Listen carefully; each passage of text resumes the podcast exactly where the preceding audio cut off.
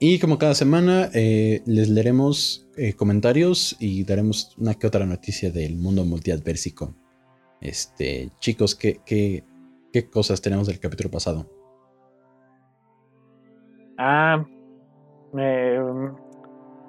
yo tengo un, un, comentario que me da la razón en, en, una de, en uno de los comentarios que dije, que es que la, la nave de, de, los ingenieros tiene, tiene un diseño similar a una, a una de las naves de Star Wars.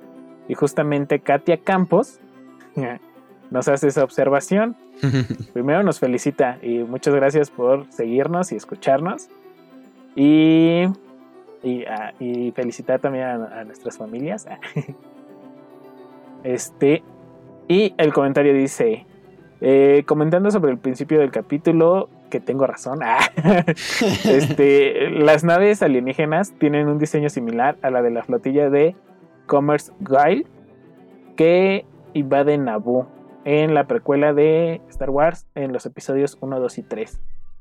Entonces, sabía que tenía por ahí el recuerdo de que había una nave ahí referencia en Star Wars. y pues algo que no lo vamos a leer completo, pero es un buen es un buen comentario si quieren echarle un ojo y responderle si no están de acuerdo, ahí generen el debate. el debate saludable, ¿eh? Porque nada de esto de de tirar hate. Pero lean, lean el comentario y gracias a ambos por estar comentando y viendo nuestros, nuestras locuras. Sí, yo aquí también tengo otro en Instagram, porque para los que no sepan también tenemos Instagram y Facebook. Este, It's Caro Fields nos dice, el alien es Jesús, por eso es especial de Navidad. Eh, para empezar tuvimos un gran debate de qué película deberíamos este, este, revisar para Navidad, para el especial de Navidad. Eh, preguntamos en las páginas, pero las, o sea, o nos recomendaban películas de Navidad que no eran ciencia ficción, o nos recomendaban películas de ciencia ficción que no eran de Navidad. Y luego nos recomendaron muchas, pero sí, o sea, tuvimos un gran debate y llegamos a la conclusión de que como Prometheus se, eh, pues sucede durante Navidad, eh, podría ser un buen, una buena razón para hacerla, ¿no? Pero no sé, no sé ustedes dos. dices. no sé ustedes. Sí, ¿no? Que también podría haber sido Harry Potter porque siempre tiene Navidad ahí.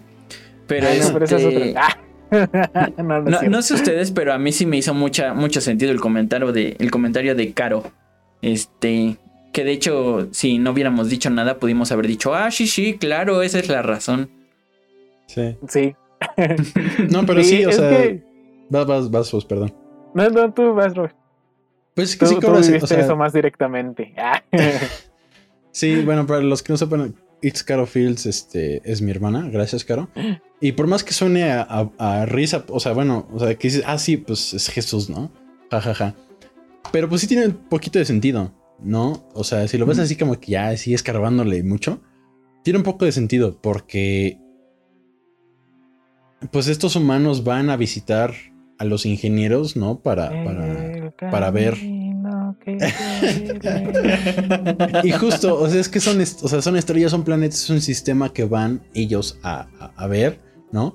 Y pues el gran nacimiento al final de la película es la, llegada esperada, bueno, la esperada, la llegada esperada del alien, ¿no? Que por algunos fue esperada, por otros fue como, ¡Ah! sí es cierto, ¿no? Eh, entonces, por ahí, de alguna forma sí tendría sentido eso. Y es, y pues, thumbs up, como siempre, Caro. Muy bueno.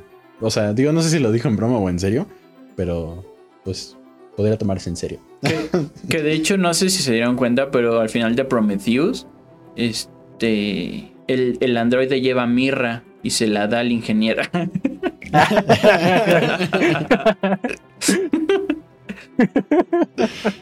este, pues no sé si tengan algún otro comentario por ahí. Eh, no. De comentarios no, ya no. No nos dejen de comentar para que les damos lo que opinen. Si dicen es que... Tú puedes ser el siguiente que salga. We need you, we need you. Y me pones así una imagen de sombrero de, ah, Estados ah, Unidos.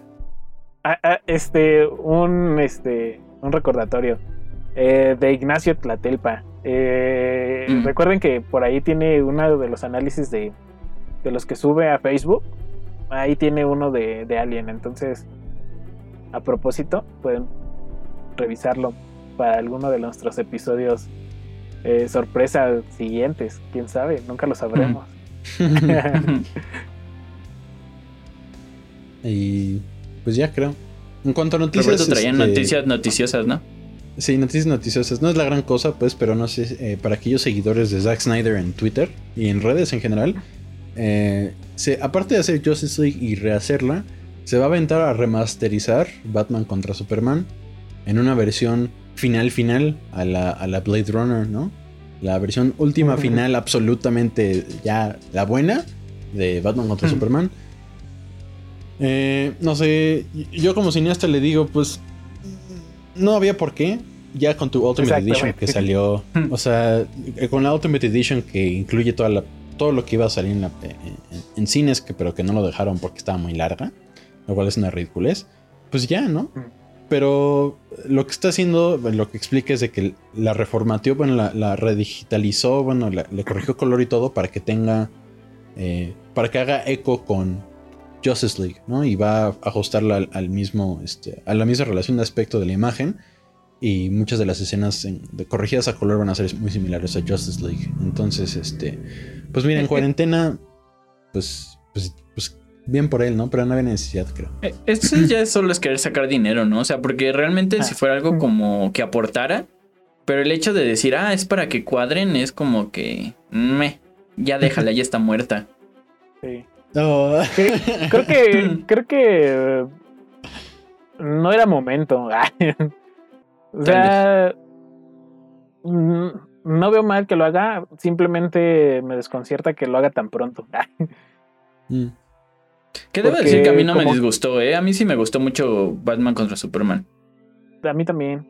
Pero sí siento que debería dejar como macerar un poco más esa película y que en algún momento pues ya si quiere hacer la revisión y como dice Ricardo sacar un poco más de dinero. Pero como que es muy pronto. Bueno, no descarto que haya fans de que aún así eh, quieran conseguirla. Pero sí siento que es muy pronto. Porque, por ejemplo, Star Wars, ¿cuántas reediciones no ha tenido? Pero según yo, no han sido tan inmediatas. Sí, no, 20 años mínimo para la primera este, revisión que tuvo. Este, Y creo que mm, para hacer la revisión, pues sí, vale mucho la pena que. mm, no tanto que se vuelva de nicho, pero pues que sí.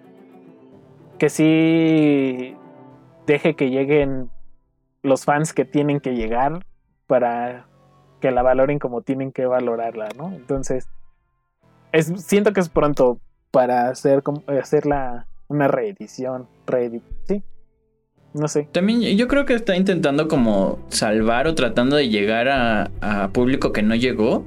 Pero justamente es muy pronto. O sea, es como de. Dale. Deja que se. Que se. ¿Cómo se dice? Bueno, o sea, que deje que se cosa, ¿no? O sea, sí. que, Que la deje ahí un rato, pero. De- Es que sí, o sea, como sí. que es como de, no, es que la están criticando mucho, vamos a trabajar que coge. Es como de, "Va- vamos a este, la están criticando mucho, hay que tratar de salvarla. Y como que tratan de salvarla una y otra vez, pero no siento que estén como que aportando mucho. Creo que le deberíamos de recomendar ver multiadversos porque obviamente hemos hablado mucho de eso. de que hemos hablado de películas que, que en estrenos no han sido valoradas ya hasta tiempo después Mm, y por eso estamos hablando de ellas aquí. ya dígase, eh, ¿cómo se llama? Ay, Predestination, que fue una de las No, película. que más nos este quedó claro que no fue suficiente. No era su momento. Ajá, Sí. divulgada en su momento. Y pues yo, yo o sí el hombre de acero, ¿no? El gigante de acero. también. Es que sí, o sea, yo opinaría que a lo mejor el público que va realmente a disfrutar esa película aún no llega a esa película. Entonces, para hacer la primera edición, creo que es muy pronto. Pues sí. no nos dejen de comentar eh, y si sí la van a ver y van a contratar HBO Max para verla. este, y bueno, ya esas son, esa es la única noticia de esta, bueno, que vi interesante esta semana. Hay varias, pero bueno, ya nos dirán.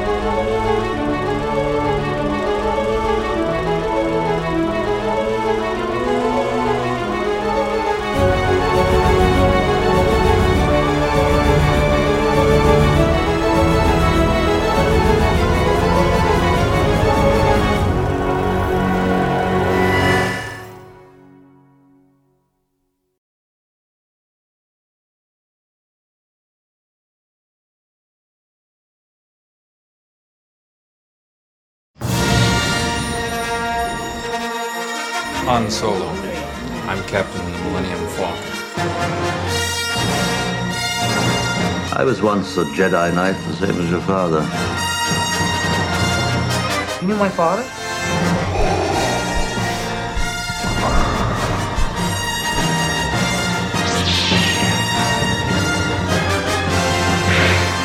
I'm Luke Skywalker. I'm here to rescue you.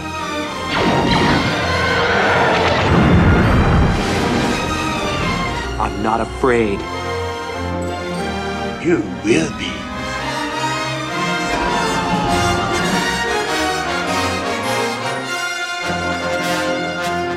I am a Jedi, like my father before me.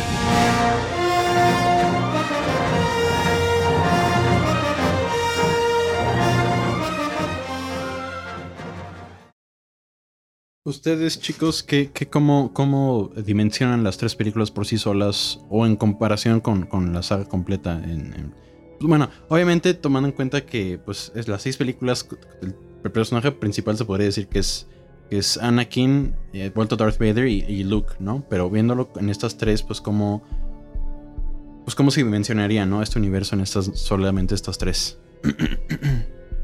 Es que, es que es curioso, ¿no? O sea, porque si, si te fijas en las.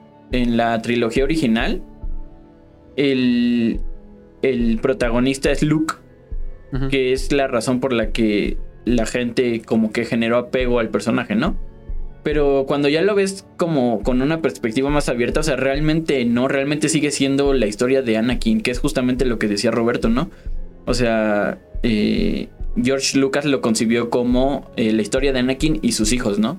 Entonces es muy curioso cómo, a pesar de que si tú ves las tres películas por sí solas, eh, tienen un protagonista, tienen un villano, este, como si tú abres la perspectiva, realmente sigue siendo la misma historia de Anakin, o sea, solo que como que, digamos, desde otro punto de vista, ¿no?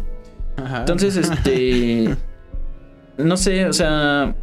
Yo en lo particular, en lo muy particular, no soy fan de, de, de las, de la trilogía original.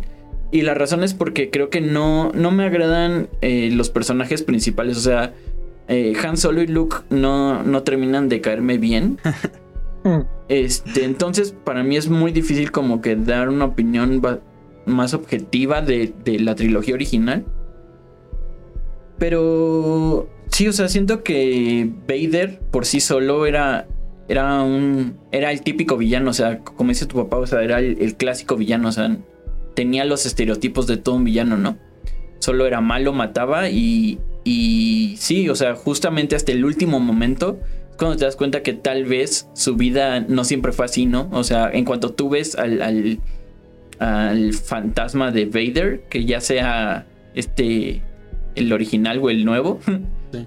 este, pues tú ya analizas que tuvo que haber tenido una vida difícil, ¿no? O sea, su vida no, no tuvo que haber sido siempre malo, ¿no? Sin- en algún momento. Y como lo dice justamente Obi-Wan, ¿no? O sea, lo sedujo la, la- el lado oscuro. Entonces ahí es donde te salta el, el qué, qué fue lo que, lo que lo sedujo, ¿no?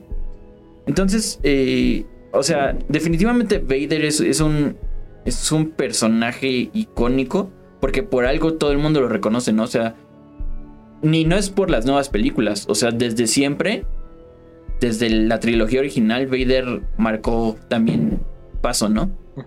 Es como, tú escuchas la marcha imperial y, y dices villano, lo ves entrar y dices villano. Sí. Entonces también como que es, es la referencia de lo que es un villano, o sea, no es tanto como que él sea un estereotipo de villano, sino que más bien yo creo que él marcó uno de los estereotipos de villanos más usados, ¿no? Entonces, este, o sea, sí, es, es, es muy curioso, o sea, sí, sí es digno de ser como profundamente analizado. Como las películas solas tienen un punto de vista, pero cuando le agregas las otras tres, eh, tiene un punto de vista completamente diferente, pero sigues hablando de lo mismo, ¿no? O sea, me parece increíble. No sé, o sea, no, no sé, no sé qué más decir. Tus- Yo. Yo ya no sé, tampoco. Me dejaron sin palabras. Sí, mira, es que por un lado, o, o anteriormente, o previamente a, a lo que dijo tu papá, estaba más como en la postura de Ricardo. Pero ahorita ya entendiendo ese punto de vista de que te presentan a un villano en el, en, en el ahora episodio 4, ya, ya, ya es que me sacó mucho de onda eso de que no sabían que era el episodio 4 hasta cuatro años después.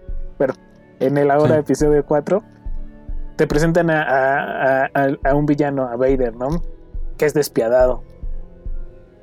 Pero entonces en el, en el episodio 5 te empiezan a, a- a- presentar este, o más bien como a dar esbozos de que este personaje no siempre fue así.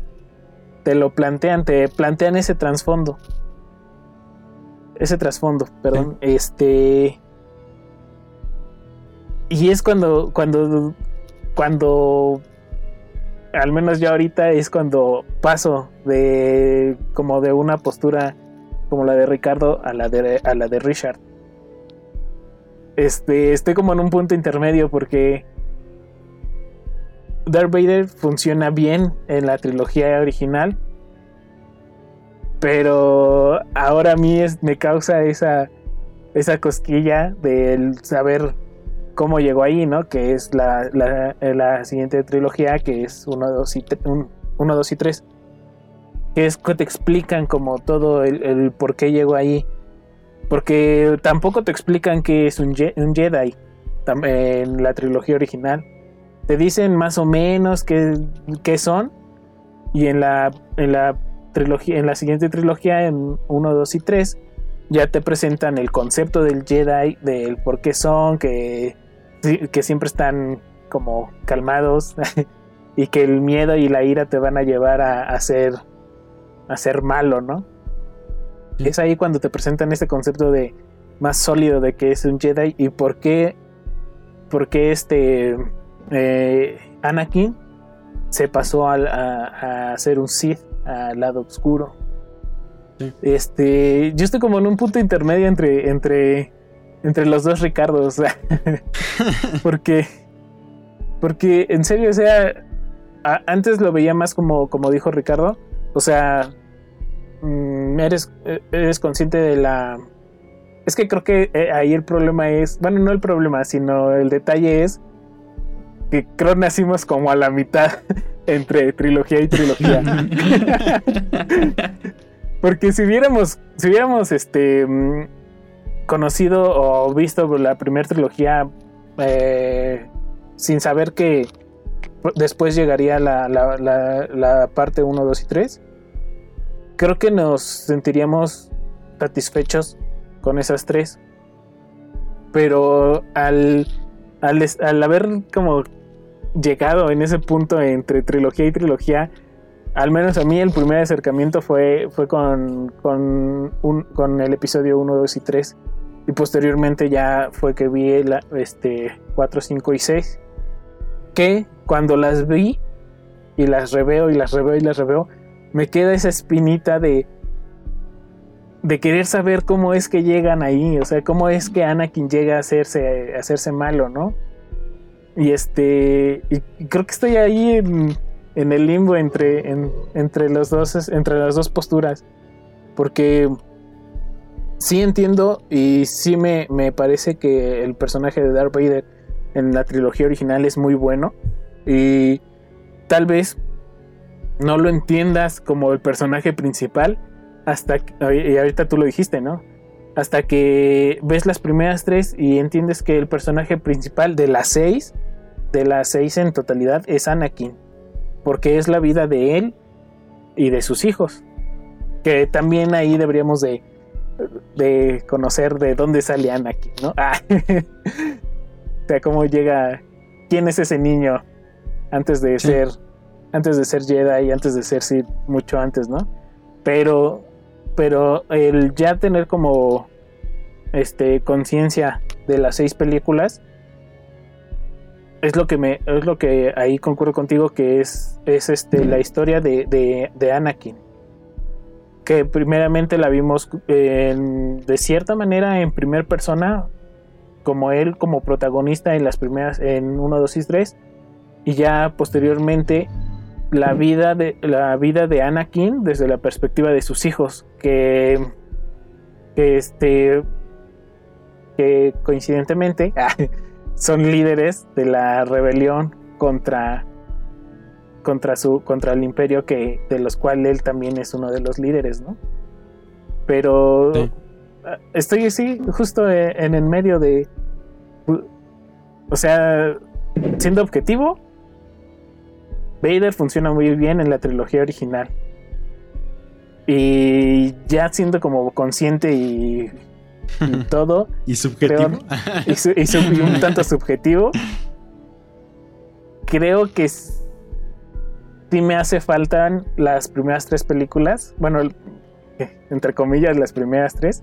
Los primeros tres episodios para entender cómo, cómo llegan a- a- a- al episodio 4, ¿no? ¿Por qué, por qué Darth Vader es Darth Vader y por qué eh, al- a la mitad del, del, del episodio 5 empiezan a decirte esas cosas y después, bueno, más bien empiezan a darle pistas a, a- a Luke sobre quién es su papá, por qué le dicen eso y aquello, y al final del por qué eh, Luke le dice como que siente esos disturbios en, en sus pensamientos y por qué decide, decide ya como Vader este, ayudar a, a su hijo Luke, ¿no? Este, creo que se complementa, creo que es el complemento, si no perfecto, ideal de la trilogía este, original, los primeros tres episodios. Y no sé, es que sí estoy muy indeciso de cómo funciona mejor Darth Vader, pero de las dos formas funciona, y- funciona muy bien eh, desde mi punto de vista. Sí, como dice Obi-Wan, muchas de nuestras verdades son, este, dependen de nuestro punto de vista. No, este, el, el- ¿cómo se dice? Es que, miren, esta conversación que acabamos de tener, muy civilizada, es el meollo de todas las peleas y todos los, todo el hate que ha habido a lo largo de los años de, de los fans de Star Wars, ¿no? O sea, mi papá evidentemente él creció, papá, creciste con, con las tres primeras películas, este, y hasta ahí se quedó, se quedó para ti durante muchos años hasta que, hasta que llegó, llegaron, bueno, llegó eh, el nuevo milenio, ¿no? Empezaron a hacer las, las nuevas tres y, y, pues yo las vi, ¿no? Yo crecí con esas tres nuevas y luego, eh, eh, pues me, me- me voy enterando que hay una, hay una secuela, entre comillas, para esas tres con las que crecí. Este, y luego, pues hay chavos, niños que, que están creciendo ahorita, bueno, que crecieron con las 7, 7 8 y 9, ¿no? Eh, y bueno, y hay, hay casos especiales como, como ustedes, Uciel y Richard, que crecieron como que en ese limbo medio extraño, ¿no? Este, eh, pero es eso, ¿no? O sea, siempre va a haber diferentes opiniones y Star Wars, eso es lo, eso es lo padre, pues, de, Star Wars y más allá del cine, como bien dijo mi papá, de que Star Wars significa distintas cosas para diferentes personas, ¿no? Y hay también gente que solamente son amantes de, The Clone Wars, ¿no? De la serie de televisión animada, y ahí se quedan, ¿no? O sea, no se salen de ninguna otra cosa y a lo mucho las precuelas, pero no existe nada más para ellos, ¿no? O habrá gente que son, es fiel seguidora de la película de Solo, ¿no? O fiel seguidora de Rogue One y hasta ahí, ¿no? O sea, Eso es, eso es lo diverso, pues, de una historia tan bonita y tan bien contada, ¿no? Eh, ¿puedo, puedo decir, puedo decir rapidísimo?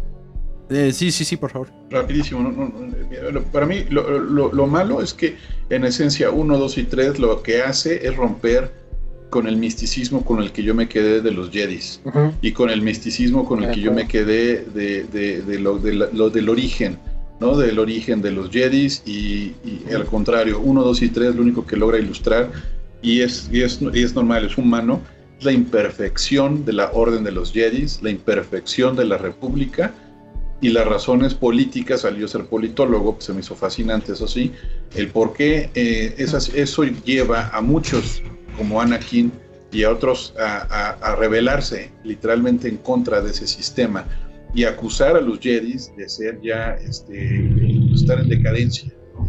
de ser imperfectos. Y una y otra vez vemos eh, en Master Windu, Windu, Windu, ¿cómo se llama?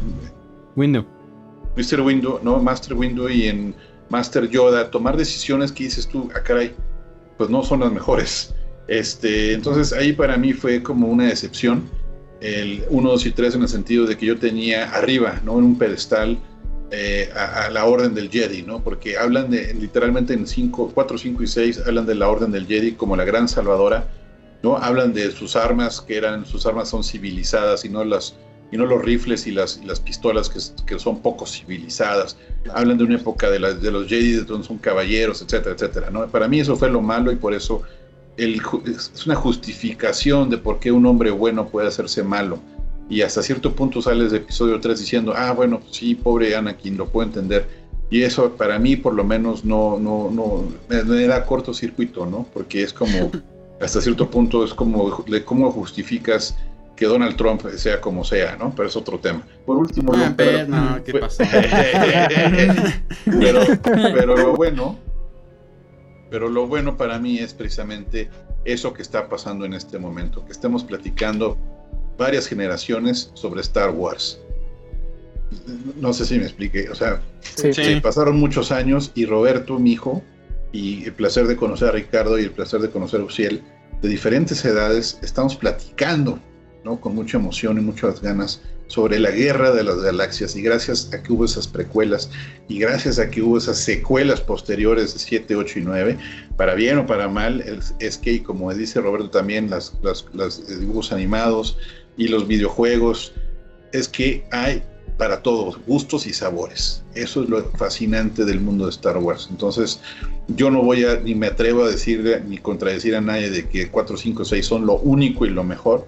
Yo lo único que transmito es de que para mí 4, 5 y 6, para mí me dejaron el mejor sabor de boca de todo lo que he visto hasta el momento. Y es, y es que es lo que digo, o sea, estoy completamente de acuerdo porque, o sea, como dijo, como dijo Ricardo, eh, Ricardo señor, este, las precuelas, los episodios 1, 2 y 3, justamente hacen eso, romper el, el misticismo que se formó con, esas, con esa primera trilogía. Y, es, y eso es lo que ahorita me hace como tener una, una visión más neutra y de, de- de todo. Porque, bueno, en mi caso yo viví algo similar, por ejemplo, con, con- con uno de mis primos, que es menor que yo. Él ahorita tiene 17 años, pero se hizo súper super fan cuando salió la primera de la, de la última trilogía. Este, que fue, ¿cuál fue? Este, ¿La la penúltima de la última? ay, se me hicieron bolas a ver otra vez cuál. la de el despertar de la fuerza. el, el despertar de la fuerza, exactamente, sí. Siete. Y, y bueno, el personaje de Kylo y el, el, el como él fue su favorito, el personaje de Kylo Ren. Pero entonces yo le empiezo a decir, ah, no, que esta y en esta y así, y, ajá. y este y, y- y me volví, me volví creo que ese el señor, sin ofender a nadie, claro, claro, o sea, me volví en, en- en la persona mayor que quería demostrarle que las anteriores eran mejor que esa. Pero entonces, entonces pasó algo, algo, algo muy este, muy, muy padre, porque me di cuenta de que no era así. Y ahorita me estoy dando todo, este, re- estoy refrescando el por qué no es así, porque, porque lo rico de la primera trilogía, del cómo funciona muy bien por sí sola, luego a uno como ese, ese espectador de la, más bien como, lo voy a poner así, como el target de la segunda trilogía de los episodios 1, 2 y 3, este, y luego el, el saber que iban a salir este episodio 7, 8 y 9. Y este se vuelve como muy. Ah, no sé. como. Como que sabes que la trilogía que lo inició todo es, es, es buena en sí misma. y lo demás son como complementos que le van añadiendo a esa trilogía si, si a ti te hace falta como sacarte esa inquietud de, de las cosas, ¿no? Creo que es válido ser, este, más bien, creo que es muy válido ser solo admirador de la, de la tri- trilogía original y entiendo el por qué. Pero creo que para muchos otros, como en mi caso, este, las demás trilogías han llegado como a enriquecer toda la historia. Y, y que y a veces como hacerte enojar porque quisieras que no fuera como, eh, como fue. pero, pero este, pero ahí está, ¿no? Y de cierta forma, pues, como, llego a agradecer que, que existan todas las películas y todos los este, spin-off y todo. Ya, ahí es. Nada más era- era el, el punto que quería anotar. Bueno, ahí eh, digo, eso, es, eso ya es para cuando platiquemos de la trilogía, de la precuela, de la trilogía de las precuelas del episodio 1, a 3. Ahí por favor no nos dejen de, de decir qué quieren que platiquemos. obviamente, naturalmente es el orden lógico sería hablar ahora de- des- después de, la, de las precuelas, pero si prefieren que hablemos de, la, de las secuelas, de las últimas tres, por favor no nos dejen de contar en los comentarios, por favor. Este... Yo no atrevería a comparar las, las, las precuelas y las secuelas porque una está sacada del trasero de alguien y otra está bien pensada. Es- o sea, eso sí, eso es ya, eso es verdad pura. Pero La sacada del trasero es la precuela, ¿verdad? ¿A ¿Eso te refieres? no, no, las secuelas, por, favor. Este, sí, es que fíjense, y eso, es- eso es lo padre, ¿no? O sea, no, no podemos dejar, o sea, Star Wars ya va más allá de las de estas tres, ¿no? Y a menos de que seas de esos, de esos que quemaron sus juguetes según ellos cuando salieron las, las precuelas de la historia de Anakin, que eso sí es otro nivel de, de- de odio. Em, ¿Por qué harían eso? no sé, no sé, no, no tengo ni idea. Este, ya- uno ya no puede concebir el universo de Star Wars sin, sin pensar en, en The Clone Wars o pensar en, en las precuelas o, o tan siquiera en las secuelas, ¿no? O sea, uno que, que yo sé que mi papá es, es, es de- no es fan de las secuelas, este... No puede uno dejar de pensar en ella a pesar de que uno le, no, les, di- le disguste bastante, este... Inclusive los spin-offs, ¿no? La película de Solo, uno ya no puede dejar de pensar en Solo sin viendo estas películas. Por lo menos yo, no, no sé los demás. Pero es este eh, es el universo, ¿no? Ya, o sea, por más que digan galaxia, ya, o sea, en tu mente es un universo ficticio, este, eh, de nivel de cómics, ¿no? De los cómics de Marvel, que dices, no, es que Superman no haría eso porque lo hizo en tal número, ¿no? O, o- o- o- Batman no, no diría eso porque lo, lo dijo de tal forma en tal número, ¿no? En- para nosotros es que es que es que esta chava no se puede apellidar Skywalker porque en las películas pasadas tal, tal, tal, tal, ¿no? Este. Es, es un debate de- de- eterno, creo. Pero como dijo mi papá, es, es muy bonito. Es, es- cuando se hace bien y de forma civilizada, este, es muy bonito. Eh, bueno, y ahora me paso contigo, Richard, y ahorita eh, con los demás, eh, para que nos cuenten cuáles son sus momentos favoritos eh, en, cuanto, en cuanto a, música. ¿Qué momentos de la trilogía son sus momentos? Bueno, un momento pues favorito suyo de, la, de la trilogía original. Y Richard, por favor, que nos comenten su sabiduría eterna en, en musicaliza- musicalización este, acerca de, del maestro John Williams. Ay, Está difícil elegir una. O sea, es que. Oh, no, sí, está difícil eso. Yo creo, yo creo que lo impactante es la canción del inicio. O sea, la canción de la fuerza. Creo que esa es la que marca. Bueno, por lo menos a mí. Siento que es la canción.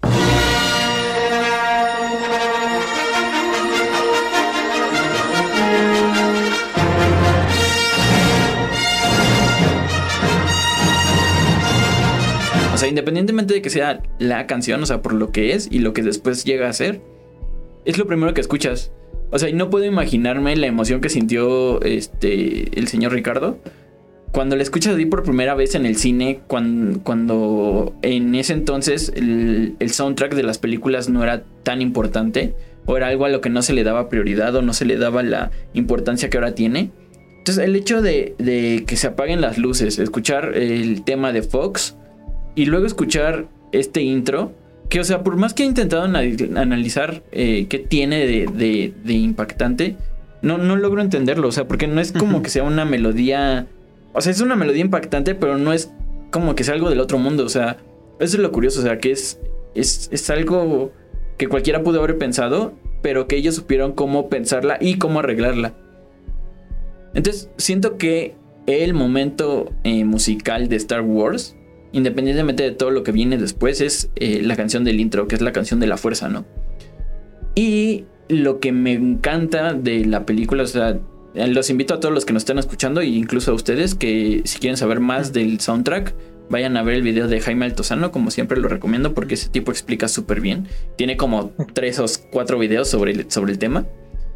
Pero me impacta como eh, el soundtrack solito te puede contar la misma historia que te está contando la película.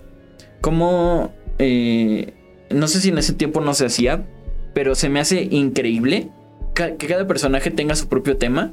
O sea, el tema de la fuerza que está relacionado con Luke, el tema de Leia, este. Y. Y el tema de la marcha imperial.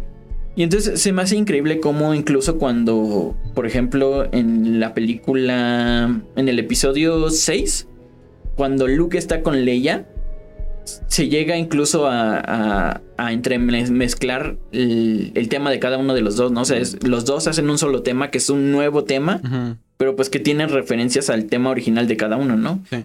You have that power too. In time, you'll learn to use it as I have. The force is strong in my family. My father has it. I have it. My sister has it.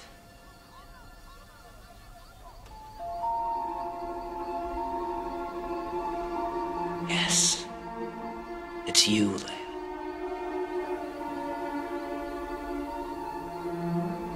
Igual eh, échenle un ojito.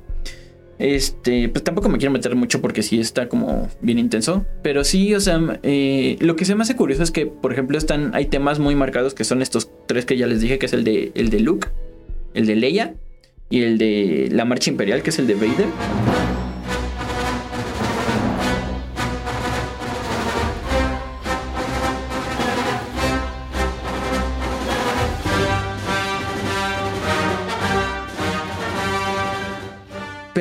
Incluso así hay, hay otros temitas que están por ahí a lo largo de toda la película que te van llevando de la mano.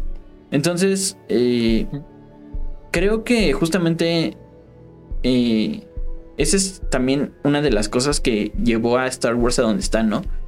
Que no solo dieron un paso más allá en cuanto a, tecnología, ¿no? Que son todos los efectos visuales. No solo da un paso más allá en cuanto a cómo se cuenta la historia, sino que también dio un paso más allá en cuanto a cómo se hace la música. Creo que, eh, pues es que, o sea, me vuelvo a repetir, eh, marcó tendencia incluso en música, en, en, en, este, en películas, en todo.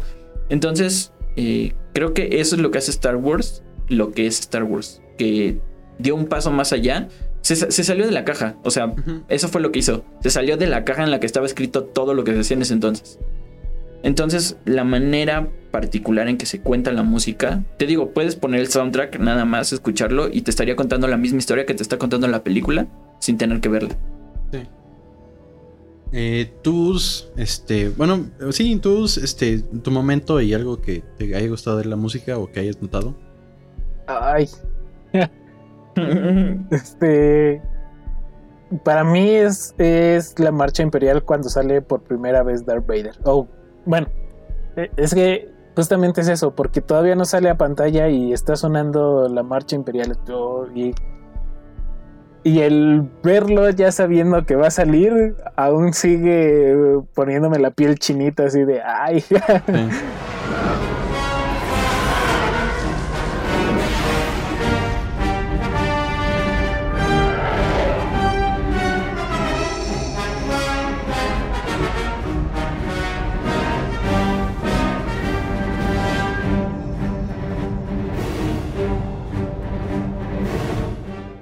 Este, creo que es eh, mm, musicalmente. Bueno, es que, o sea, no es solo musicalmente, sino como toda esa escena, incluido con la, con la, este, con la música, es este, mm, ¿cómo decirlo? Es, es muy intensa para mí. Te digo, o sea, puedo ver esa, esa escena otra vez mañana o la siguiente semana y justamente cuando porque y a- aún sabiendo más bien aún sabiendo que es la escena la primera escena donde va a salir Darth Vader me sigue me sigue emocionando ¿no? Y me sigue poniendo la piel chinita el, el- el- el escuchar y ver esa escena y, y- y- y ya no tengo más nada que agregar porque creo que Ricardo lo explicó muy bien este, del cómo la música y en esta ocasión eh, se nota para bien. Ah, Este, tal vez no la, tal vez no la primera vez que, la, que ves la película, no creo, pero ya siendo consciente de toda la historia de, de- de Star Wars, este, lo notas y lo disfrutas todo en, en su totalidad. Qué redundante. Este, o sea, lo, lo- lo disfrutas. Si no, por ejemplo, si pones como de fondo Star Wars para estar haciendo cualquier otra cosa y estás escuchando los diálogos y la música, aún así la disfrutas. No entiendo por qué. O si solo pones el, el soundtrack y, y lo estás escuchando, escuchando o solo oyendo para, así igual como de fondo, este es disfrutable y es entendible como la trama de, de- que se plantea en la película por medio de, todos los de, toda la música o sea pues sí o sea no tengo más mucho que agregar aparte de lo que dijo Ricardo pero sí la escena la escena de la primera aparición de Vader es creo musicalmente la que más más recuerdo y más me emociona cuando la vuelvo a ver ¿Tú, papá? Eh, bueno, más allá de las 270 minutos de las tres películas que me encantan, si es necesario escoger algo que me guste en particular, pues yo te diría que eh, eh, no es una sola escena, sino varias. Eh, para mí, insisto, como politólogo, lo que más me encanta y pues ni modo me brota mi, mi atrac- mi atractivo profesional es, es el heroísmo mostrado una y otra vez por los denominados rebeldes.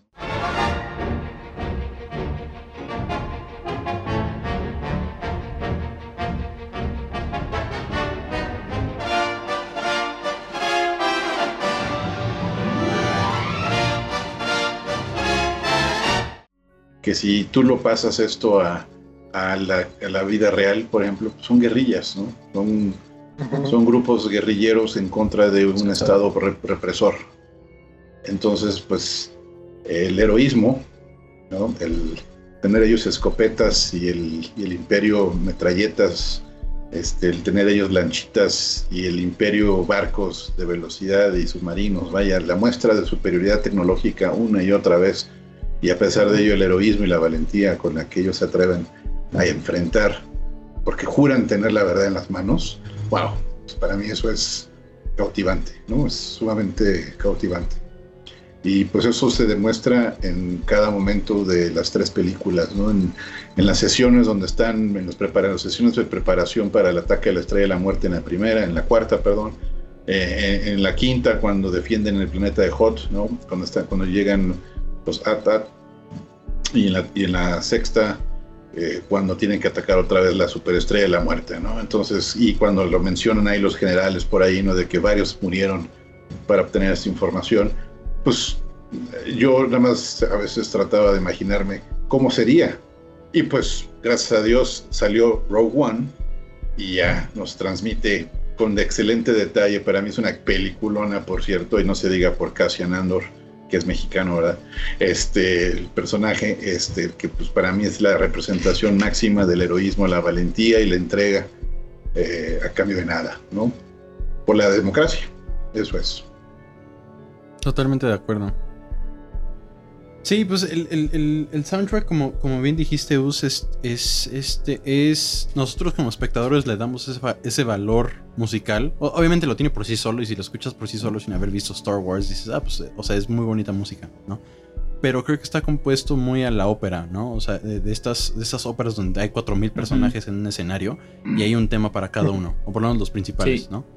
Este, y, y es, digo, ahí me, me corregirá, o sabrá mejor este eh, Richard, pero es, eh, es como, pues las óperas este, alemanas, ¿no? Este, como, como el, el, el- anillo de los nivelungos, ¿no? Que es, es- es la famosa obra de...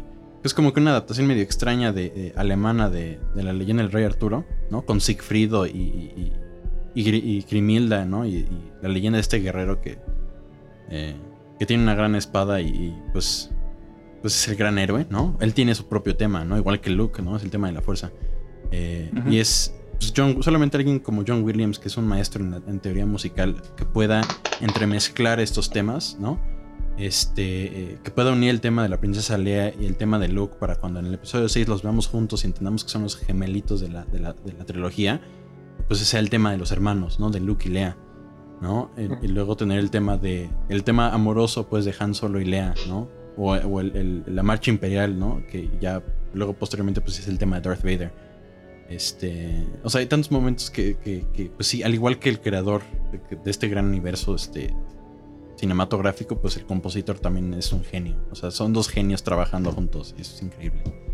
Este, yo de momentos, este, por si les gustaría saber, este, em, yo yo tengo, bueno, uno de ellos siempre ha sido el, que menciona Us, particularmente cuando Darth Vader entra a la base Echo de, en la batalla de Hoth, que pues dice, o sea, poquito después de que la princesa Leia y sus, como buena generala, que eso es algo que ahorita les platico, bueno, ahorita mencionamos, que como buena generala se queda el último, este, hasta el último hombre que se, que se vaya de la base, este, pues explota la puerta de, de la base, de la base Echo de la, los headquarters este, rebeldes y entra Darth Vader y inicia el tema de la marcha imperial. Entonces, no, o sea, yo no puedo dejar de, de- de- emocionarme cada vez que veo esa escena porque es, ¡ay, es Darth Vader, ¿no?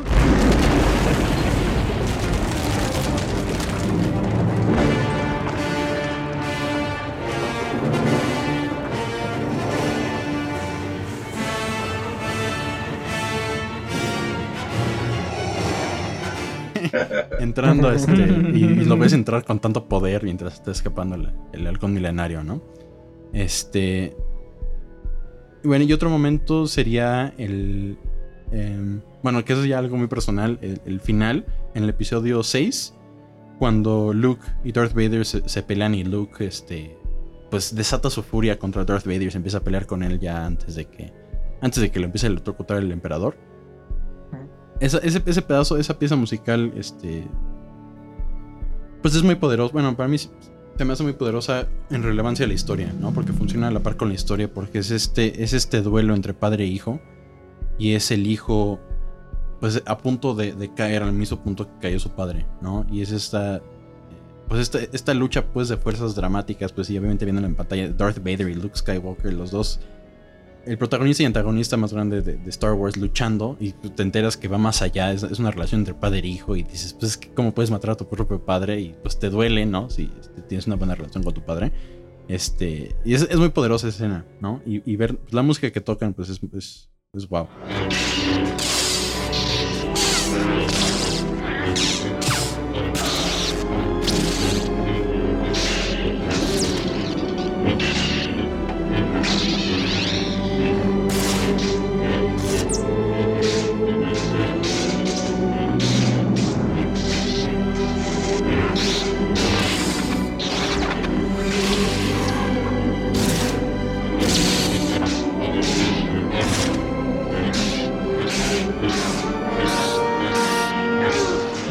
Y pues obviamente le, le añades este, el episodio 1, 2 y 3 y pues te pones a chillar, ¿no? Porque pues, pues es, es muy, es, es poderosa la música en general de Star Wars.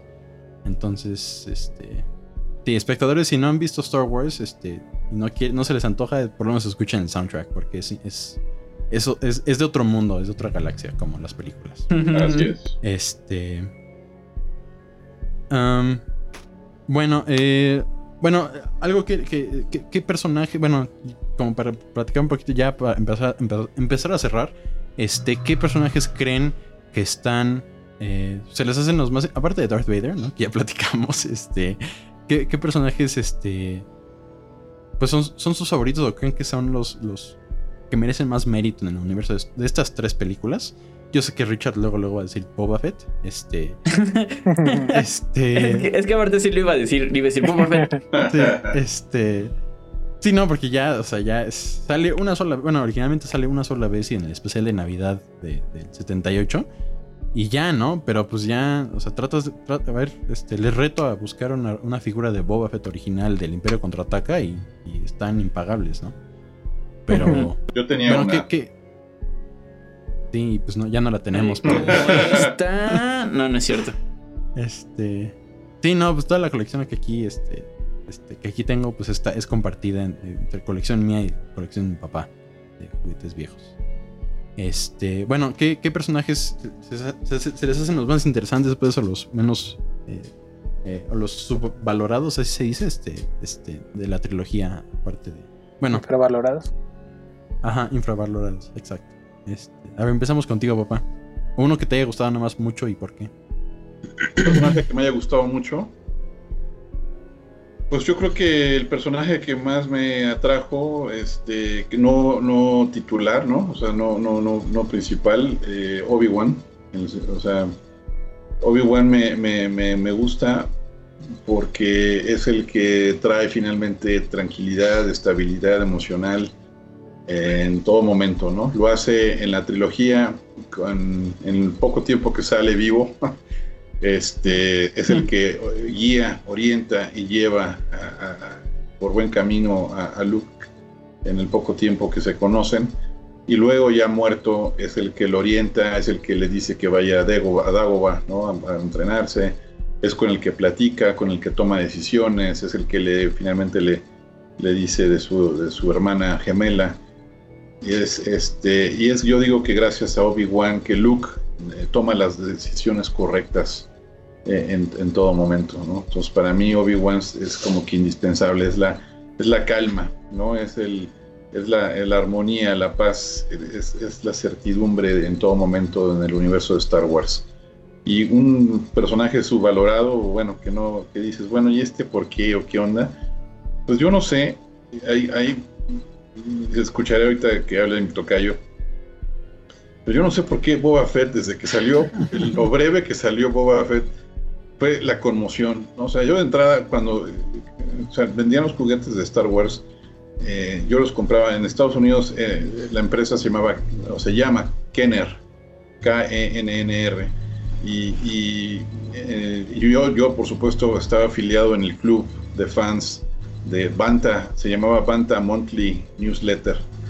Este, y ahí me llegó una vez que si yo le, si nos- si le mandábamos a, a- a- este, a- Kenner eh, cinco escuditos de esos que vienen atrás de las, de, los, de las cajitas donde compraba los muñecos, le llegaba un personaje sorpresa que iba a salir en el Imperio Contraataca. Y me llegó una cajita por correo muy sencilla que decía Kenner, la abrí y yo digo, ¿y este encapuchado quién es? ¿No? ¿Quién es este Ujú. gris, tapado? No, no ha de ver bien con este casco. Y tiene como un misil atrás, ¿no? ¿Qué, qué, qué es esto, no? Y luego cuando vi esta- el Imperio Contraataca y sale ahí en la primera reunión con todos los eh, cazarrecompensas, este, y luego ya toma un rol, entre comillas, protagónico momentáneamente en la ciudad de Cla- del cielo con Lando Calrissian. Este, pues nunca vi, yo nunca me vi como el misticismo de, de, de Boba Fett, pero hablando del universo de Star Wars, de lo que platicábamos hace un ratito, hablando de que esto ya es un universo en verdad y que todo es importante y lo acepto, estemos de acuerdo o no en su contenido evolución. Cierro con que a partir de que está la serie de Mandalorian, que seguramente Richard lo, la de ver religiosamente, como en esta casa también ya la vemos, te das cuenta de que pues, hay todo un análisis ¿no? o sea, de- del personaje y dices, no, está bien, está bien, tienes toda la razón. Boba Fett parece ser este, importante. Entonces, pues para mí sería Boba Fett también un personaje que pues, no fue valorado, sino hasta que para mí en lo personal y como muchos de mi generación tal vez, con el Mandalorian. y me refiero al último episodio, ¿eh? estos últimos dos, ¿no? ¿Cuánto tiempo, ¿Cuánto tiempo lleva Boba Fett? Dos episodios, ¿no? Dos capítulos, creo. A ver, pues vamos contigo, Richard. Este, a ver. A ver. eh, si tuviera que elegir un personaje favorito de las tres películas, definitivamente sería Boba Fett.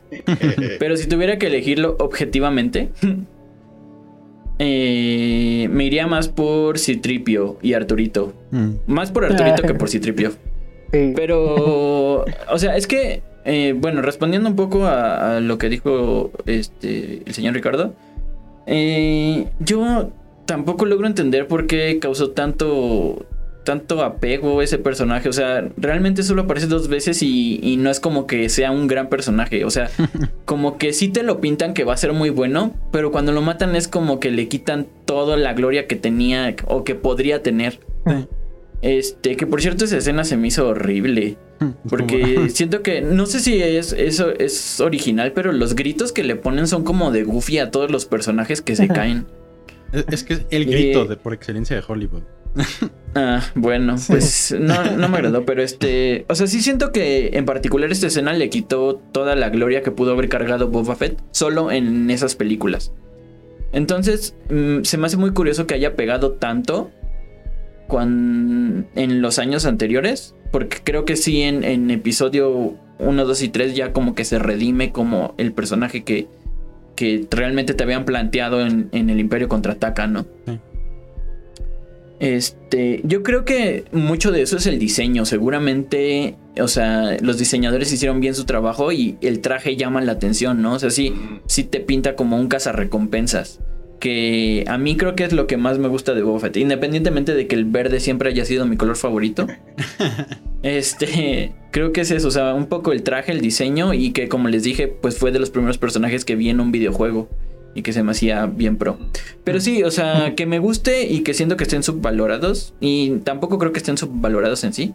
Pero Arturito y Citripio, o bueno, más Arturito, siento que es como que la cabeza de pensante realmente de todo el grupo. O sea, él es el que el que se aventó de la, de la nave para llegar a entregar el mensaje, que estaba aferrado en entregar el mensaje. Era, era él como, era como que el más apegado a la rebelión, ¿no? O sea, dirías que es el MVP de la rebelión.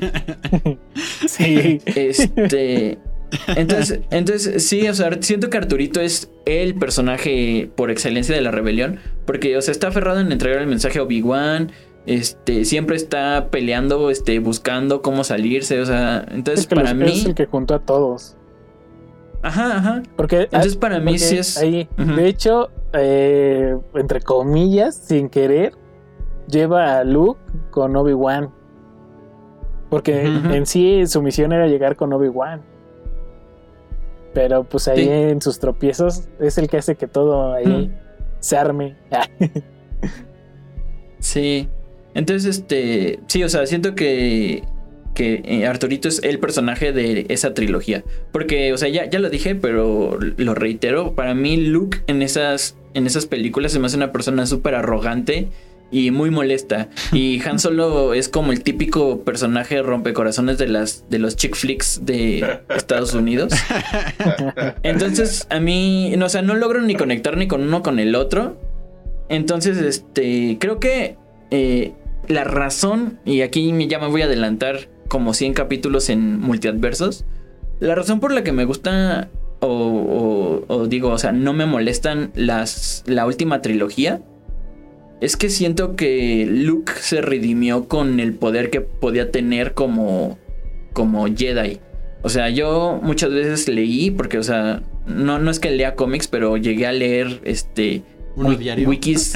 No, no, no, pero, o sea, yo, yo soy mucho de leer resúmenes. Mm. Entonces leía wikis sobre Luke y sus hijos y así, ¿no? Sí. Entonces llegué a leer que él era como el ser más poderoso del, del, del universo ex- expandido de Star Wars. Y decían que hasta podía estar en dos dimensiones a la vez y no sé qué tantas cosas bien, bien fumadas. Entonces, el hecho de que Luke ya fuera una persona más centrada, sabia eh, y, y que haya logrado hacer lo que hizo en la última escena en la que salió, siento que eso lo redimió como, como el Jedi que llegó a ser. Entonces, por eso no me gusta tanto en las, en las, en la trilogía original, porque siento que o sea, sí, y es, y es lógico, ¿no? Es, es, es un chico que le acaban de matar a su familia y que quiere salvar todo lo que le queda, ¿no? Que al final es como un tipo Anakin. Pero se me hace muy arrogante, o sea, siento que por más que Yoda y Obi-Wan intentan decirle lo que está bien, o sea, a final de cuentas es, es como que muy sangre caliente, no sé cómo decirlo. Está chavo. Está chavo. Es, que es como el, el- es el alita de, de Star Wars.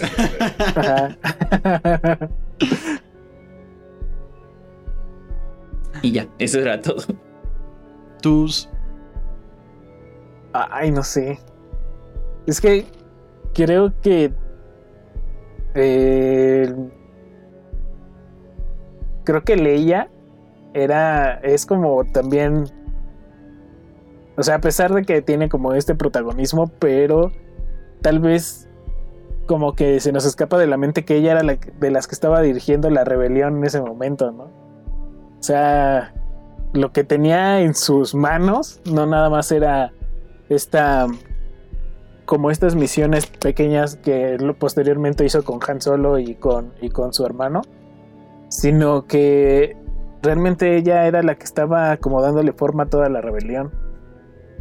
Y creo que creo que de los de mis personajes favoritos de porque y eso porque ya dijeron a Obi-Wan y a y a R2 pero Leia es creo que también muy rescatable en el en el en el concepto de que ella era la que estaba como armando todo este todo este grupo de, de rebeldes. Bueno no armando sino que de cierta forma era de, de los dirigentes de los que de los representantes que tenía que tenía la, la rebelión.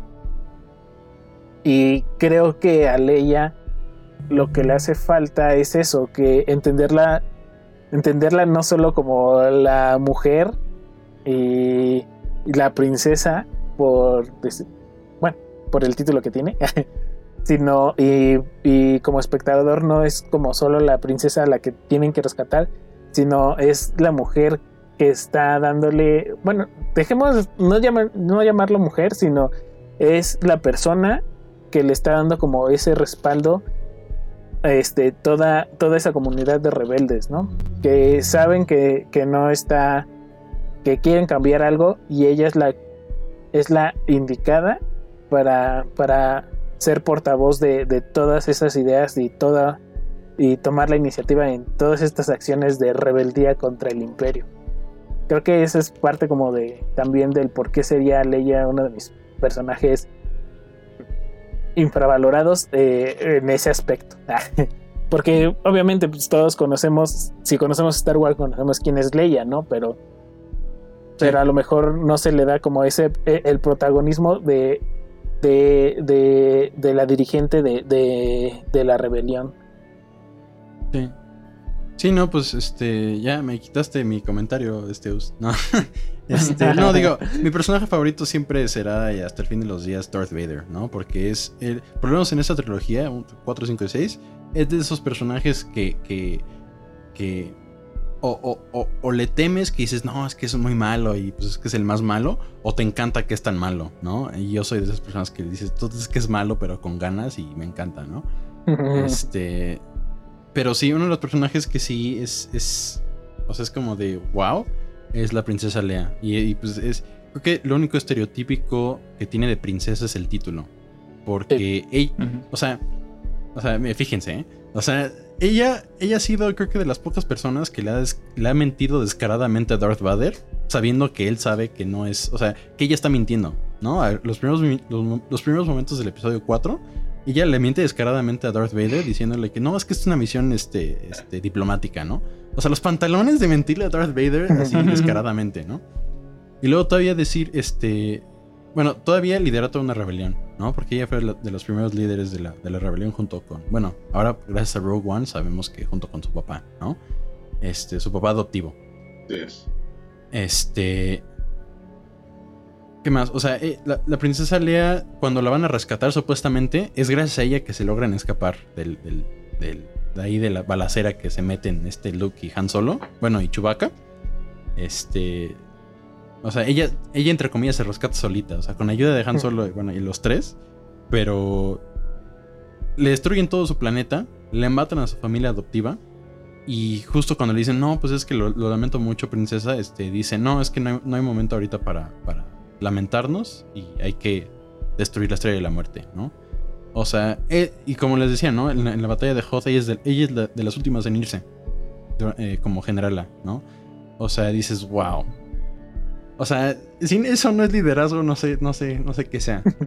O sea, ese es, ese es ser un crack, como dicen, ¿no? O sea, y, y todavía sabiendo, sabiendo que, que ella es hija de Darth Vader, pues dice, pues, ¿qué voy a hacer, no? O sea, no, como dice mi mamá, es mejor ocuparse que preocuparse. Y ella lo lleva al límite y en buen sentido. ¿no?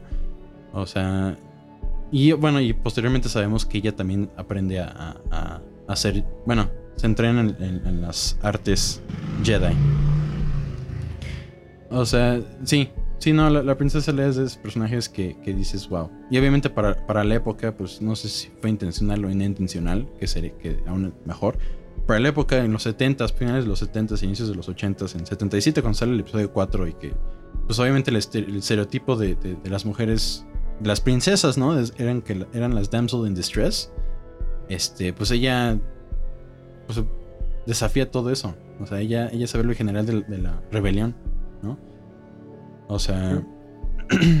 y hay, hay- hay un, por ejemplo, hay un, hay un plano muy bonito de- en el episodio 5, en El Imperio Contraataca, cuando le está explicando a los pilotos de los speeders, antes de que lleguen los, los AT-ATs a, a la base, que está ella en el centro, toda chaparrita, este, al- este, rodeada de puros pilotos, ¿no?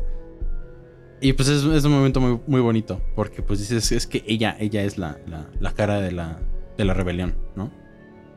Eh, bueno, creo que ya para, a, a menos de que quieran decir algo adicional, antes de ya pasar a las calificaciones, que va a estar cañón, calificarlo. Yo sí tengo un comentario. Ah, vas, Richard.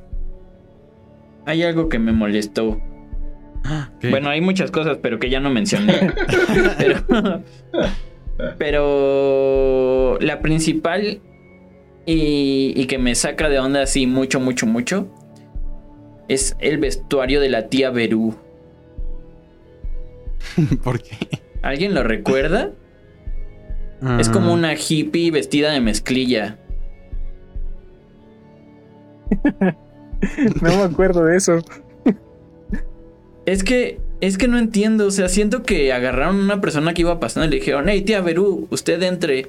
Porque, o sea, el traje de- del tío. del tío Owen y el de Luke era así como para el. para el. para el este desierto. Pues justamente porque están en el desierto, ¿no? Y el de la tía Berú era mezclilla con una playera roja, así como. no sé, o sea, se me hizo súper raro. Ah, sí, es cierto. Bueno, ya, esa era mi única crítica. Yo, A ver si podemos pasar a las calificaciones. yo quiero decir algo rapidísimo. Este, eh, para mí, eh, eh, la Guerra de las Galaxias ha tenido un impacto severo en mi vida. Primeramente, me casé con un amante de la Guerra de las Galaxias. Y como supe que ella era la escogida, porque, o bueno, no, o que ella me haya escogido a mí, porque la tengo aquí enfrente. Este, porque cuando entré a su casa, ella tenía un, una colección en VHS de la Guerra de las Galaxias, que era igualita a la que yo tenía. Y cuando la juntamos, se formaba la cara de Darth Vader eh, al juntar las dos. Y entonces fue cuando dije, aquí de aquí soy. y con ella es mi esposa hoy en día con la que estoy casado. Y eh, segundo, pues eh, Star Wars me ha permitido acercarme eh, afortunadamente mucho a mis hijos, a Carolina y a Roberto. ¿no? Entonces, pues Además de que me ha divertido como no tienen ni idea, ¿no? Como enano. Entonces, pues eso son, es lo que yo me llevo de Star Wars. Qué hermoso. Star Wars los unió. Así de. No, es que, o sea, se me hace súper genial eso, eso de que. De que. Hayan unido las colecciones y, y se fueron. O sea, literal, o sea, Star Wars los escogió. La fuerza, es- la es fuerza historia. la- los escogió. La, La fuerza, fuerza- exactamente, la fuerza los unió. La fuerza. Y les voy a mover nada más rapidísimo el monitor. Ustedes lo verán ya cuando salga. Pero ahí está. Ahorita ahí lo van a ver cuando salga en el video.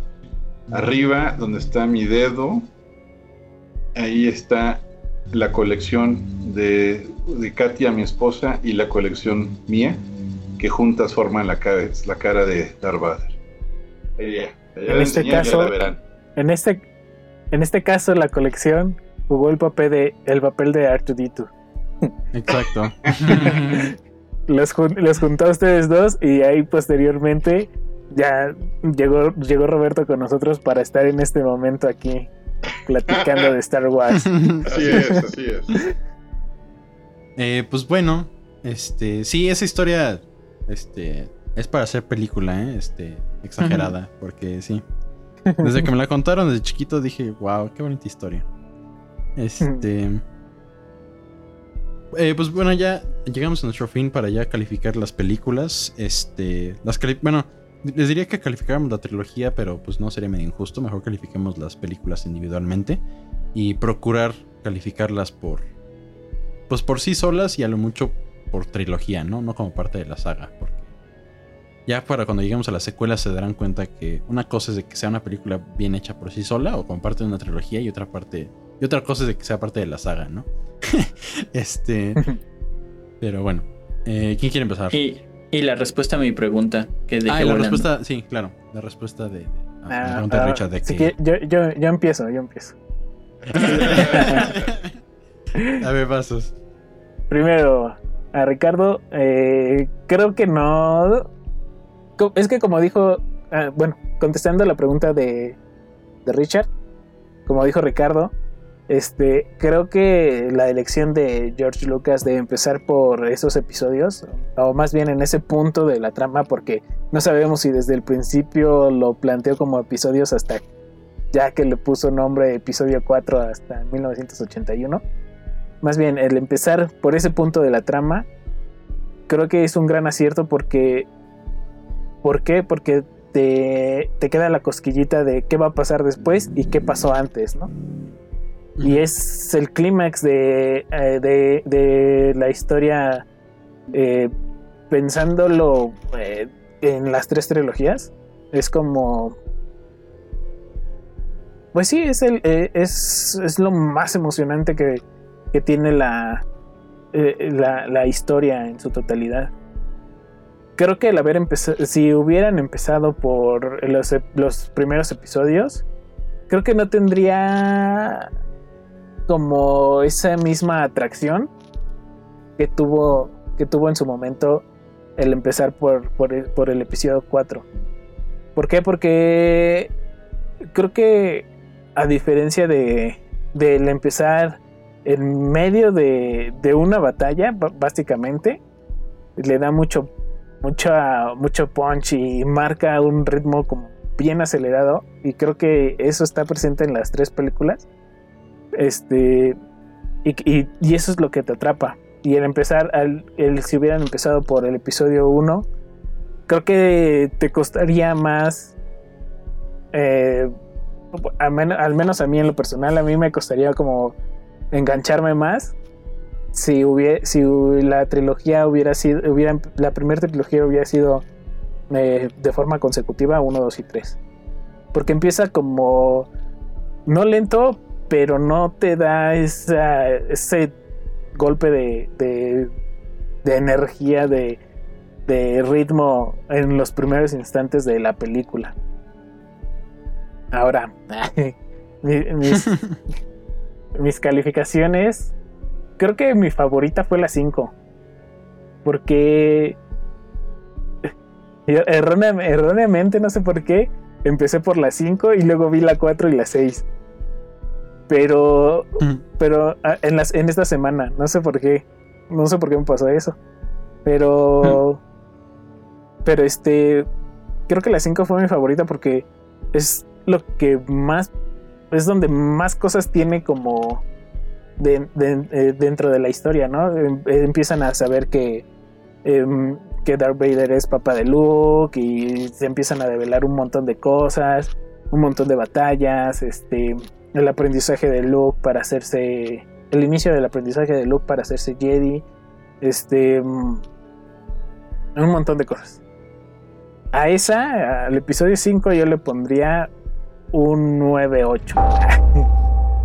Órale. Ah, al episodio 4 y 6 este les pondría un 9.5 pero y como como como trilogía como dijo Roberto ya la creo que al ser el parteaguas de de la historia de Star Wars con la que se inició todo yo creo que sí anda mereciéndose un 9.9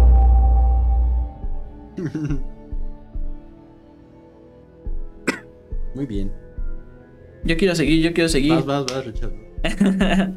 este, respondiendo a mi propia pregunta, yo creo que Star Wars sí sería lo que es eh, si hubiera empezado con el episodio 1. Y les voy a decir por qué.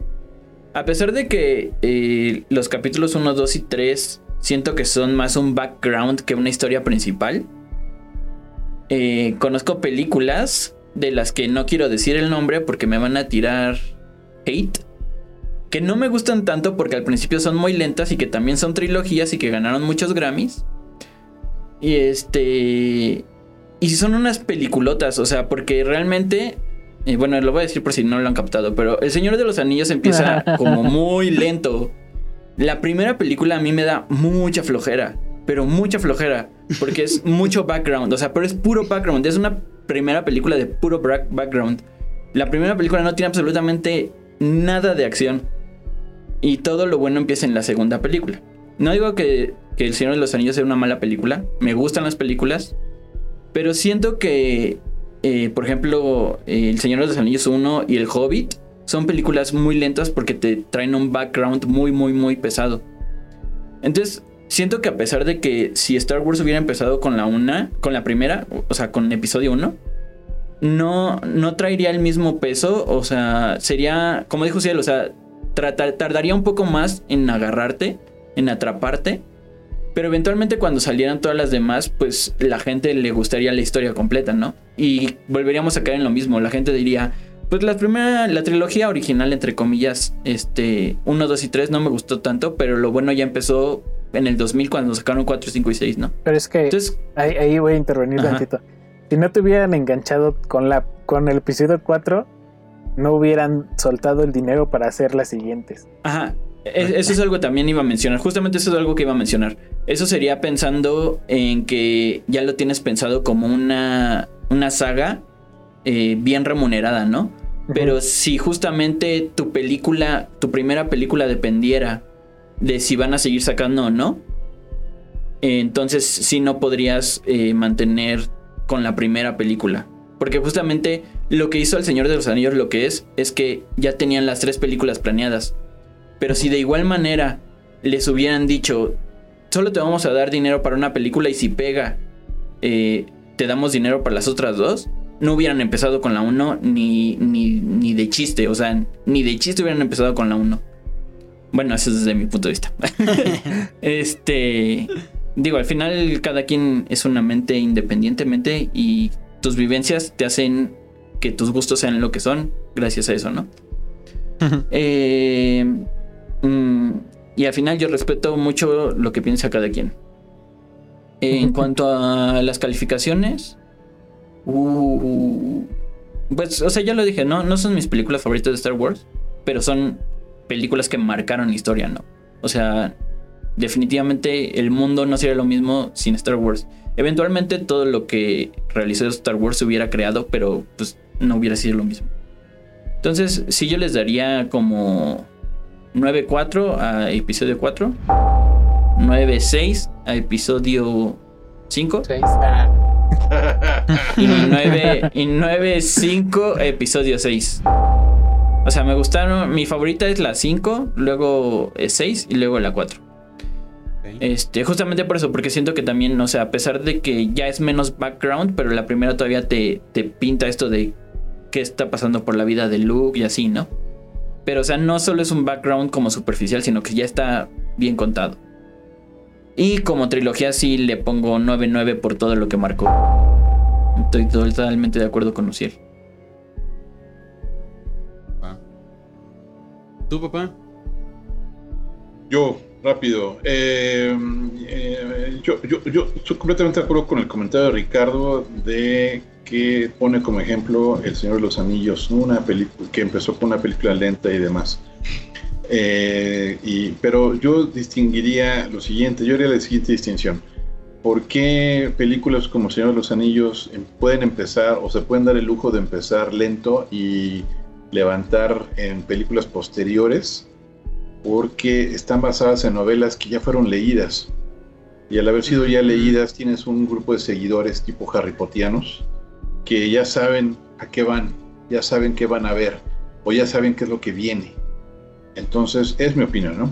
Y entonces, pues, pues se pudo dar el lujo, este Jackson, Peter Jackson se llama, ¿no? El director, de, Sí. de, pues, de poder ser, apegarse lo más que pudo verdaderamente al libro, sabiendo de que la gente lo iría a ver y pues sabiendo que la gente esperaría grandes batallas y descripciones de batallas, eh, como en el- él, y los libros de, este, Tolkien. Eh, sin embargo, Star Wars yo creo que tenía esa debilidad, pues no, no, estaba, no, no estaba basado en una novela que ya haya sido leída previamente y por eso tenía que impactar en primera instancia. Y no solamente a la audiencia, primero a los que le iban a faltar el dinero, el billullo.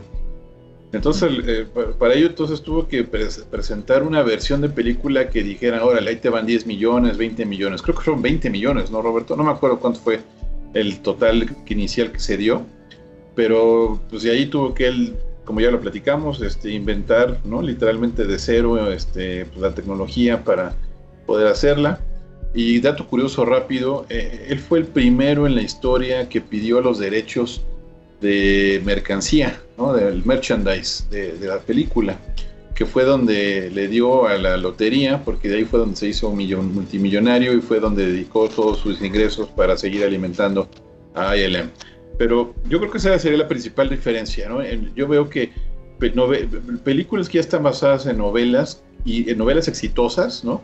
Bestsellers que le llaman, pues por eso pueden darse a veces el lujo de empezar un poco lento o ir presentando personajes posteriormente. Y en, en el caso de Star Wars, pues, Star Wars tuvo que empezar como con un con una explosión, ¿no? Tuvo que empezar de- con el pie derecho en donde los productores y ejecutivos dijeran, órale va, esto va a vender rápido, ¿no? Me va a recuperar mi dinero. Y la audiencia, como comentó Ciel, pues dijera, esto me llena, esto me gusta, esto me encanta, yo quiero más.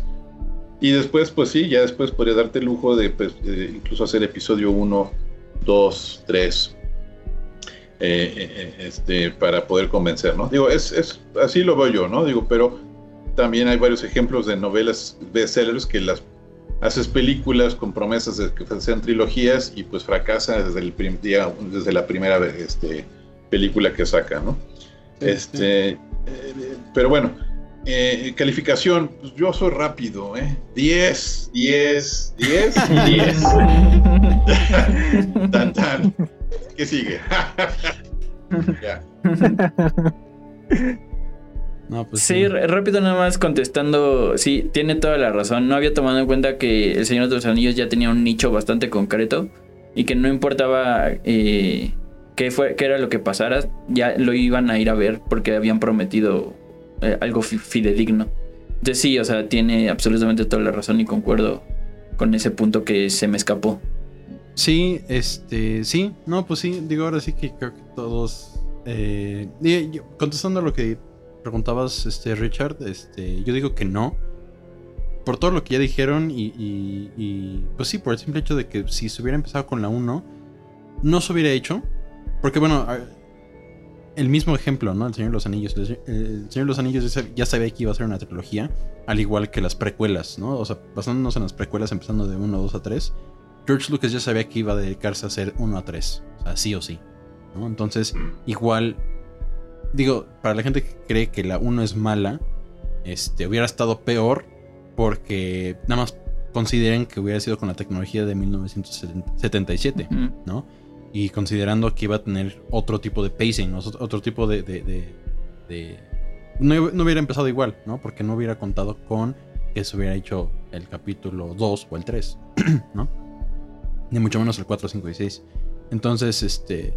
Por ese sencillo hecho, creo que, creo que ni se hubiera hecho, ¿no? Porque... eh, O sea, bueno, ¿cómo empiezas la historia de Anakin para que sea un capítulo único y posiblemente que te den dinero para una secuela con la mínima cantidad de dinero que le dieron a George Lucas para el episodio 4? O sea, no se puede. O sea, yo, yo, como, yo como director, yo diría, tú mejor, mejor empiezo en, en- en media res, como, como le dicen en guion, este, con algo ya empezado. Y aparte, pues aprovechas para que todo se vea viejo, ¿no? O sea, que digas es que cuánto dinero tuvieron. Lo que mencionabas, este Richard de, de- de- del casco de Darth Vader, o quién, no me acuerdo si fue Uso o Richard, Yo. que pues, este, Us, este, que el casco de Darth Vader, pues está ahora ya se, ya se lavó y se limpió y se pulió para el episodio 5. Pero pues porque, o sea, eso se reduce al simple hecho de que tenían ya lana para hacer eh, material de calidad, ¿no? este, para el episodio Sí. 5. Y pues en el episodio 4 todo está viejo, la armadura de C-3PO es vieja. Y entra súper bien con ese universo porque ya es un universo con... eh, en medio de una guerra civil, de un imperio formado después de, de lo que mencionan solamente una vez, las famosas guerras de los clones, que dices, bueno, ¿y eso qué es? Había Jedi antes, la República, ¿no? O sea, todo el mundo antes y ahora estamos aquí y por eso todo se ve así, ¿no? O sea, fue, fue una forma muy inteligente de reducir costos y demás. Eh, y pues lo que le decía a mi papá hoy, hoy, hoy creo que fue este, que, que te lo dijo papá, que yo no me imagino ver en 1983, o sea, con la tecnología de 1983, el episodio 3 de Star Wars. O sea, no, no. La batalla de Mustafar o la introducción de, Cor- de la batalla de Coruscant, no, o sea, no. No, no, no. Ni en mil años. O sea, diría, no, don't do it, mejor no lo hagas. Este, y espérate, este. Espérate unos 30 años para hacerla, ¿no? Este. eh, eh, bueno, y. Bueno, por más que quiera seguir los pasos de mi papá y decir, ponerle 10 así, a todas, este. Es que algo muy curioso ahorita que platicamos de que por qué el episodio 5 es la, eh, es la que todo el mundo prefiere, ¿no? O sea, es la que mucha gente dice, no, es que. Este, Daniela Moy es nuestra querida invitada de siempre, que des- desgraciadamente no pudo estar hoy. Este, Ah, sí, es Dijo cierto, que- ¿verdad? dijo que dijo que el episodio 5 era la obra maestra del siglo XX, ¿no? O sea, era la película de ciencia ficción Sí. del siglo XX.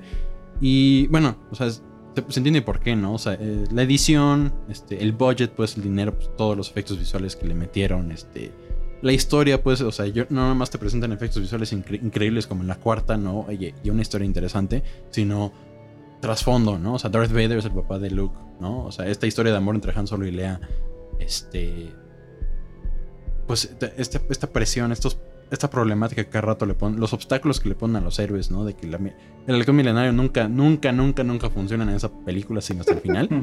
Este, pues los chistecitos de C-3PO de que, a ver, ya págate, o sea, cállate o apágate, ¿no? Porque no me dejas concentrar. Este, la música es increíble, creo que es, es- introduce la marcha imperial, tiene estos momentos que mencionaba con Us, ¿no? Este, la fotografía es muy buena, creo que es la, la- o sea, la batalla de, de Cloud City entre Luke y Darth Vader, o sea, ese, ese póster que todo el mundo conoce de, de Darth Vader y Luke frente a una luz azul, ¿no? En, en- en- en- la, en la sala de, de- donde, donde congelan a Han Solo en carbonita, pues es, es, es, es que sí, es el episodio 5, ¿no? Me imagino que es por eso, ¿no? O sea, y por todas estas cosas. Este. Bueno, ya para ya calificarlas, este. Yo le pondría 9-8 a la, a la 4. Bueno, al episodio 4. 9. Ay, no, es que le voy a terminar poniendo 9-9 a todas. Este. este. No. Ah, 9-8 al episodio 4. eh, 9-9 al episodio 5. Y 9. Eh, 9-7 al episodio 6 tomándola por sí sola dentro de la trilogía. Sin embargo, considerando que vi este, la remasterización, ¿no? Y que ya funciona como un cierre perfecto a las seis películas, considerando las precuelas. Esa edición, este, para mí, este, pues tiene un 10. Porque, pues tiene todo ese, o sea, digo, yo como momento de las precuelas, ves el momento cuando Darth Vader avienta al emperador al, al precipicio y más allá de, de, pues, ese momento por sí solo, pues ver los callbacks que tiene a las películas, a las otras películas, a las, a las precuelas. O sea, ese momento en el episodio 3 es el mismísimo. O sea, es como poesía. Son poesía estas películas. O sea, riman y son hermosas, ¿no? O sea, estos momentos igualitos, ¿no? El hecho que salga Hayden Christensen al final del episodio 6 en la remasterización es como de, sí, excelente, bien hecho, ¿no? Este... Eh, eh, en ese caso particular, ¿no? Pero bueno. Este, y pues ya, creo que eso fue todo. Este, para nuestro, este, nuestro especial de Año Nuevo. Eh, con esa gran trilogía de películas. No nos dejen de contar qué les parecieron nuestros comentarios y opiniones. Eh, ¿Qué quieren que comentemos después? ¿Las secuelas o las precuelas? Ya nos, ya nos dirán. Eh, no nos dejen seguir, de seguir en Facebook eh, como multi-adversos y, en Spotify y en YouTube. Aquellos que nos están viendo en YouTube y en Spotify, no nos dejen de seguir y suscribirse a todo. Eh, caballeros, ¿quieren dar sus redes sociales? Este. En Instagram, arroba iu.hv. Y ya para hacerlo corto. este, ok, Richard. A mí me pueden seguir en Facebook, Instagram, eh, YouTube, eh, Spotify como Dark Steel Turili. Este, subo música eh, y básicamente música. y escuchen mi nueva canción, por favor, por favor, en Spotify. Muy buena música. Y fotos mm, también de luz, este, que no quiso mencionar, pero increíbles fotos y, e ilustraciones. Este. A mí me pueden, este, ahí me pueden seguir en Instagram en arroba eh, robert-fields-2000. Eh, ahí subo fotos, ahí está el link de mi, de mi canal de YouTube de Fields Productions, este, donde subo cortos y bueno, en este caso particular, este, promociono mi corto de Star Wars. mi primer corto en la historia, así, no es broma, ¿eh? o sea, es mi primer corto en la historia como cineasta, este, punto, final, este, es, es un fanfilm de Star Wars y pues usé pues la tecnología que usó el episodio 4 de tomar fotos, tomarle fotos en frente de pantalla azul o verde a figuritas que yo tengo para hacer los efectos visuales de la, del corto. Que pues no es la gran cosa, pero estoy muy orgulloso porque pues me gustó mucho para hacer mi primer película. Excelente película. Es... este, y bueno, mi papá, este, no sé si quiere dar algo, pero ahí lo, siempre lo pueden encontrar en, en Facebook, que siempre comenta, igual en YouTube, que comentan nuestros capítulos, como siempre. Muchas gracias. Este. Y ya, pues ya, eso sería todo. Este, feliz año nuevo a todos. Ya en unas horas, depende de qué hora nos estén viendo, en unas horas ya eh, cerrará este si año pasó, peculiar. O quién sabe, ya pasó, este, ya, ya -huh. nos están viendo en 2021. Estamos en el pasado. Este, en el recalentado. Otra vez. En el recalentado, ¿no? Este. Entonces, este, pues feliz año eh, nuevo 2021 a todos y pues pásenla bien y pues ánimos a todos aquellos que se quieran rendir eh, y pues dejen que la fuerza fluya. No se rindan, vean Star Wars y la motivación de Leia. y la motivación de Yoda. Pasen un buen año. Feliz año a todos. Gracias. Y hoy quiero, quiero, quiero dar las gracias al papá de Roberto porque siempre yo valoro mucho que esté aquí porque siempre nos cuenta un punto de vista que nosotros definitivamente no podríamos ver. Entonces, uh -huh. para mí es muy nutritivo eh, tener esta plática porque aparte es, siento que es una plática, pues, pues no, no cerrada, o sea, como que todos entendemos eh, las diferentes opiniones de todos. Entonces, para mí es, es, un honor que nos acompañe en otro capítulo más y ojalá pueda acompañarnos en muchos más. Muchísimas gracias. Sí. Muchas gracias por acompañarnos. Es que... Pues nos seguiremos viendo multiadversos y feliz año, que la fuerza los acompañe. Y pues no se les olvide que this is the way. este... no, nos vemos el próximo año. Badum. bye. Uh, bye. Bye.